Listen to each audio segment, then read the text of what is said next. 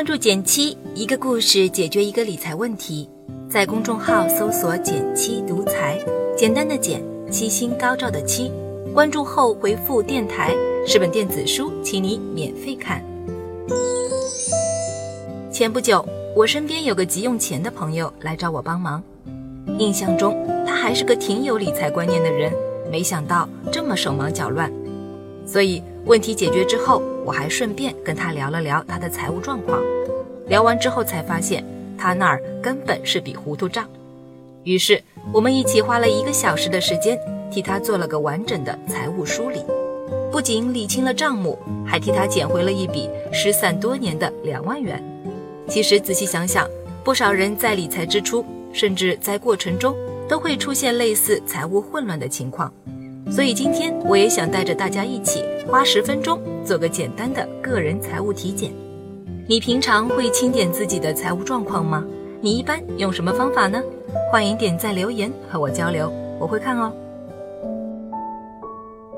首先第一步，请你拿出一张白纸，画个表格，表格上只画两列，分别是资产和负债。不论你是存在银行还是支付宝。只要有这么笔钱，就在表上记上一笔。在全部的资产负债都罗列清楚之后，接下来第二步，我们就来做个总体分类。资产部分，你可以按照活期、定期、长期这三类来做划分；负债部分，则可以根据短期债务、长期债务来区别。划分好了之后，你看看自己这两部分各有多少。拿我朋友举例。一张表做完之后，他才发现自己的钱竟分布了二十多个渠道，其中还有两万多元一直被他遗忘在了一张许久不用的储蓄卡里。渠道一多就容易乱，像他这样不做账户梳理，久而久之自然搞不清自己的钱都去哪儿了。当然，理清账务只是个基础，财务健康的关键还在于合理分配。具体怎么看呢？这里你可以试着来给自己的财务状况打个分。你可以从以下四个角度出发。第一个角度，应急能力。你可以用自己的活期资产除以每个月的正常开销，如果这个数值保持在三到六之间，那么就比较合理。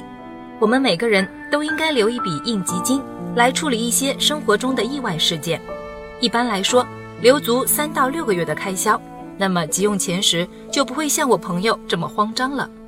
第二个角度是偿债能力，用自己的月还款额除以自己的月收入，小于三分之一比较好。现在大家有个信用卡、花呗什么的都挺正常的，资金周转比较方便。但如果你每月的还款额都超过月收入的百分之三十乃至百分之五十，那就有点堪忧了。当然，对背房贷的朋友来说，月还款额除以月收入大于百分之五十，不是什么新鲜事儿。但如果你并没有房贷这种甜蜜的负担，却负债很多，那我就建议你重新审视一下自己的消费状况，看看是不是有些超出自己的能力了。接着第三点是保障能力。虽然现在一般上班族都有医保、社保，但其实这些保障很有限，所以在忙着投资赚利息之前。优先给自己配置保险很有必要。除了医疗险、寿险之外，你是否还给自己准备了意外险、重疾险等补充保障？这些都能有效提高自己的抗风险能力。最后第四点是自己的生息能力，看看自己的投资收益率能有多少。不少人误以为只要把钱放进一个产品就是理财了，却很少对投资方向和年均收益做规划。我朋友理财超过三年。但别说规划了，连投在哪儿他都有些糊涂。最常见的情况是，一旦赶上个用钱的时候，就随便找个理财账户变现一点，管他是赚是赔，到没到期，急用钱还能怎么办呢？这样的理财难免就有些自欺欺人了。别说盈利了，最后亏了可能都不知道。我也建议你根据以上四个角度给自己打个分，看看自己的财务健康度到底有多少。如果你做完财务体检后发现自己不太满意，这里我还有三个建议供你参考。第一个建议，合并同类项，投资账户和渠道真的不适合过多，按照活期、定期、长期的标准，每个最多各留三个，其余统统销户，就更容易打理。第二个建议，资产再规划。同样，你可以按照活期、定期、长期的标准，把现有资产做个重新分配。你可以根据这些钱用途的不同，来做出不同的投资选择。比如，三到六个月之内会用到的钱，就存个余额宝或者活期产品；五年内要用到的钱，买个固定收益类的产品，比如纯债基金或银行理财；五年内用不上的钱，再用来进行长期投资。最后，第三个建议。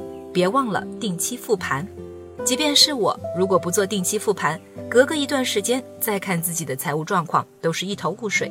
所以我也建议你每个季度做一次小复盘，每个年度再做个大规划。但要记住，不管你用什么方法，理财都不是一蹴而就的。我常说，理财就是理生活。我们想要理清的，绝非一时的财务状况，而是希望能长久获得对金钱的掌控力。所以，我们要改变的并非一时的行动，长久的习惯养成才是真正的目标。好了，今天就到这里啦。右上角订阅电台，我知道明天还会遇见你。微信搜索并关注“减七独裁，记得回复“电台”，你真的会变有钱哦。